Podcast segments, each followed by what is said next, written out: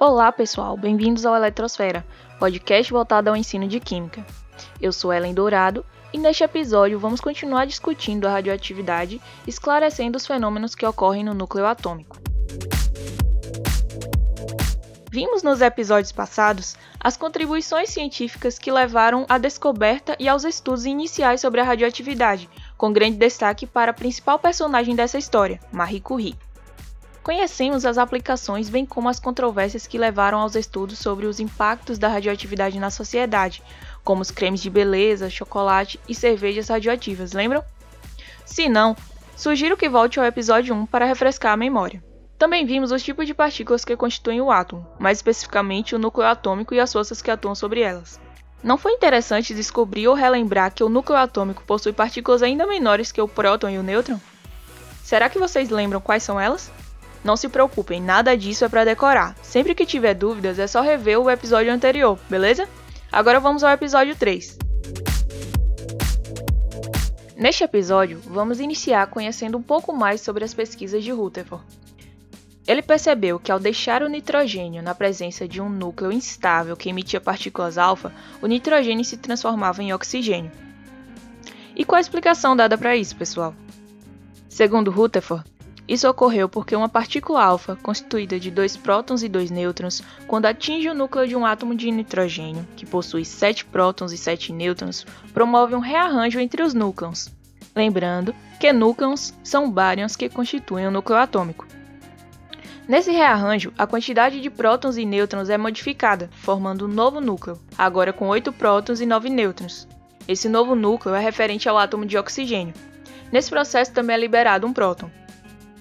O processo no qual um átomo se transforma em outro a partir do bombardeamento com partículas é denominado de transmutação nuclear. Esse processo é muito importante para a produção de nucleides artificiais aplicados na medicina, agricultura e indústria, por exemplo.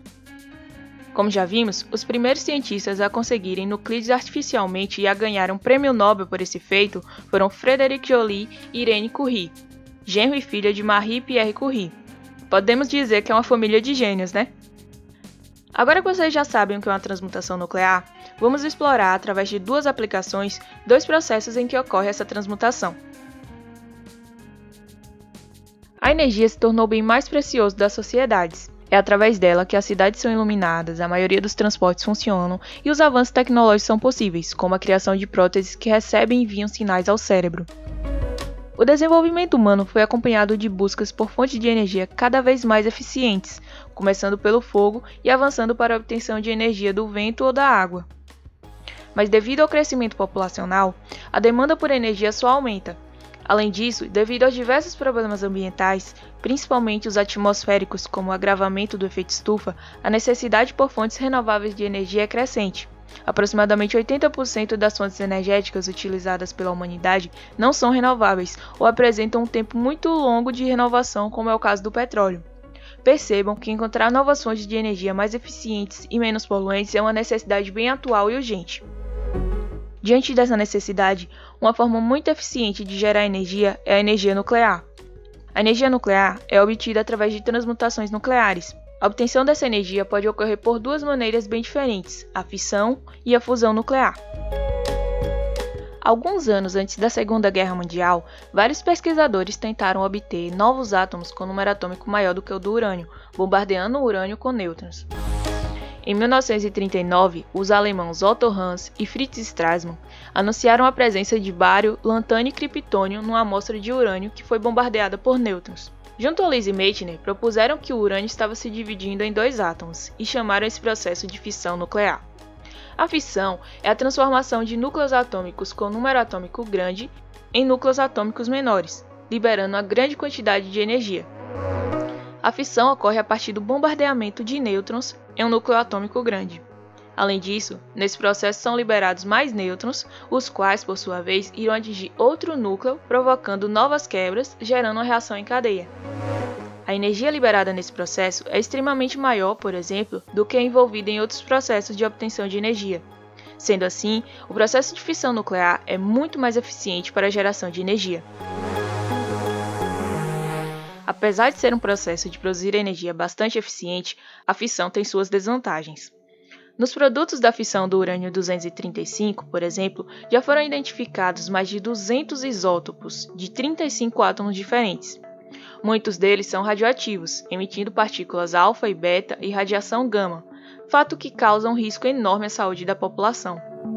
Dessa forma, necessita de um tratamento adequado em recipientes de chumbo e de concreto, os quais devem ser guardados em locais adequados por um longo tempo, tempo suficiente para a radiação cair a níveis não prejudiciais. Ao longo desse tempo, é necessário um monitoramento constante do lixo radioativo, ou seja, o material radioativo gerado no processo de fissão, para evitar acidentes como o que ocorreu em Goiânia. Da mesma forma, as usinas que produzem energia através da fissão nuclear devem ser rigorosamente monitoradas para verificar se está tudo adequado e evitar acidentes em reatores como os que ocorreram em Chernobyl ou mais recentemente em Fukushima. O acidente em Chernobyl, na ex-União Soviética, há 35 anos, ocorreu devido a falhas humanas no protocolo de segurança e a defeitos no reator nuclear, e culminou na explosão do reator 4 durante um teste de segurança. Diferente de uma bomba de fissão, nesse caso não houve uma explosão nuclear. Foi uma explosão do vapor d'água gerado no reator e depois uma explosão no grafite que também compõe o reator. Foi o maior acidente em usinas nucleares, ocasionando a morte direta ou indiretamente de 4 mil, segundo a Agência Internacional de Energia Atômica, ou 100 mil mortes, de acordo com um relatório divulgado pelo Greenpeace em 2006, feito por cientistas da Ucrânia, Bielorrússia e Rússia. O incêndio levou à atmosfera uma elevada quantidade de material radioativo que se espalhou por outros países próximos e distantes, você deve estar imaginando que quando ocorreu o acidente, o mundo parou para assistir as notícias, mas não foi bem assim. A União Soviética não divulgou o que aconteceu. Foi a partir da atmosfera radioativa que a Finlândia e a Suécia detectaram a radioatividade e, pela direção do vento, concluíram vir da União Soviética. Foi então que o resto do mundo soube do acidente. Já o acidente de Fukushima, que ocorreu em 2011, foi devido a um terremoto seguido por um tsunami que atingiu o território japonês, causando danos à usina e propiciando a liberação de material radioativo para o meio ambiente. Mas graças à segurança no local, não houve mortes e a radiação emitida foi mínima. Aqui no Brasil, precisamente em 1987, o acidente de Goiânia foi causado pelo descarte inadequado em um prédio abandonado de um equipamento de radioterapia contendo Césio-137. Dois jovens catadores de materiais recicláveis levaram parte do equipamento para casa e depois venderam a um ferro velho. No local, o equipamento foi aberto expondo 19 gramas de um pó azul de brilho intenso. Todos que tiveram contato com o material inclusive os jovens que manusearam o equipamento sem necessariamente entrar em contato direto com o SESI-137 tiveram sintomas de contaminação radioativa, que levou a quatro mortes diretas e um total de 1.143 pessoas afetadas pela radiação. Foi o maior acidente radioativo no país. O entusiasmo sobre a fissão nuclear vai além da obtenção de energia. Durante a Segunda Guerra Mundial, o interesse pela recém-descoberta fissão nuclear provocou a criação da bomba de fissão ou bomba atômica por parte de um grupo de cientistas liderados por Julius Robert Oppenheimer. Essa bomba foi testada no deserto do Novo México em 1945. Dois meses depois, uma bomba com base na fissão do urânio 235 foi detonada sobre a cidade de Hiroshima, no Japão. Três dias depois, outra bomba com base na fissão do plutônio 239 explodiu em Nagasaki, também no Japão. Antes mesmo dessas bombas, o Japão já dava sinais claros de sua derrota na guerra. Porém, continuava resistindo. E foi dessa forma trágica, pessoal. Quer dizer, mais trágica ainda do que já se via em outros conflitos armados, que o mundo conheceu o poder devastador de uma bomba atômica, que pôs fim à Segunda Guerra Mundial. Mas a tensão mundial só aumentou com a ameaça de novos ataques nucleares na Guerra Fria entre Estados Unidos e União Soviética. Para saber mais sobre as consequências de uma bomba atômica de uma forma não muito pesada, assistam ao vídeo Os Efeitos da Bomba Atômica Nostalgia Animado do canal Nostalgia. Se vocês estão pensando que, apesar das vantagens ligadas à produção de energia pela fissão nuclear, as consequências ligadas ao lixo radioativo, ou acidentes e a má utilização fazem não valer a pena a aplicação desse conhecimento, Vou te apresentar outro processo de produção de energia que, assim como a fissão, ocorre pelo núcleo atômico, mas que não tem tantas consequências. Esse segundo processo é a fusão nuclear, que começou a ser estudada a partir de 1929 através de pesquisas sobre as reações que ocorrem no Sol. A fusão é muito mais eficiente e poderosa em termos energéticos que a fissão nuclear. Além do que, a fonte de energia mais utilizada nesse processo, o hidrogênio, é fácil de ser obtida em reações químicas. Este, além de compor a atmosfera em 0,5 partes por milhão, está presente em grande quantidade no universo. Outra vantagem é em relação ao lixo nuclear, pois nem os átomos utilizados no processo da fusão, nem o seu produto são radioativos. Se no processo da fissão um núcleo era dividido em dois núcleos menores pelo bombardeamento de nêutrons, na fusão ocorre o oposto. Dois núcleos pequenos se juntam para formar um núcleo maior, nesse caso, o hélio, liberando uma quantidade de energia 10 vezes maior do que a fissão de núcleo de urânio 235.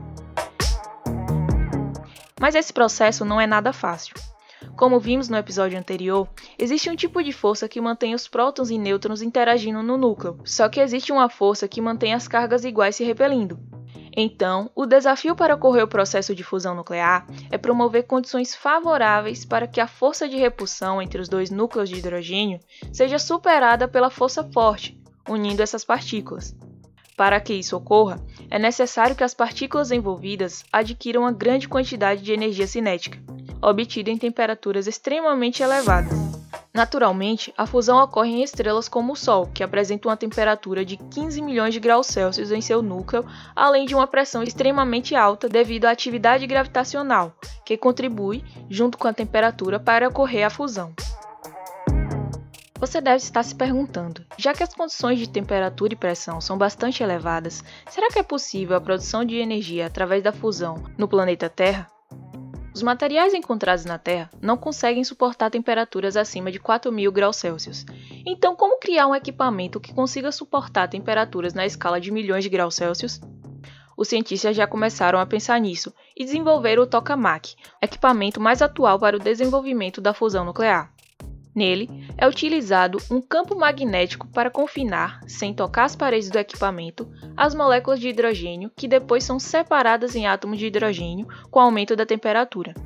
Isso é possível porque, ao aquecer o hidrogênio, nesse caso o isótopo deutério, as elevadas temperaturas deixam-no no estado de plasma, em que os elétrons são retirados do átomo, gerando um gás ionizado. Devido à presença de cargas, é possível interagir com o campo gravitacional gerado pelo equipamento, que acaba confinando esse plasma, que agora está a elevadas temperatura e pressão. Com isso, os hidrogênios se fundem, formando o hélio. Mas você pode estar se perguntando: e os acidentes com a fusão nuclear não existem? Diferente do reator de fissão, que possui uma grande quantidade de matéria para vários anos, o reator de fusão possui quantidade de matéria suficiente para alguns segundos de fusão. Além disso, as condições para a fusão acontecer são tão específicas que qualquer alteração contrária vai impedir que a fusão aconteça. Não ocorre explosão nem nada do tipo, o processo apenas para.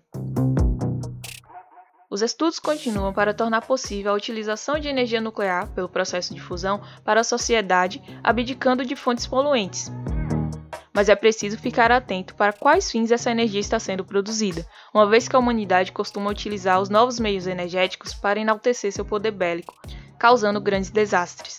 Bombas com poder energético de uma fusão pode destruir não só uma cidade, como acabar com a humanidade.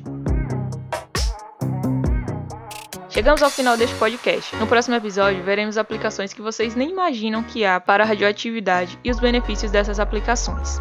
Até lá!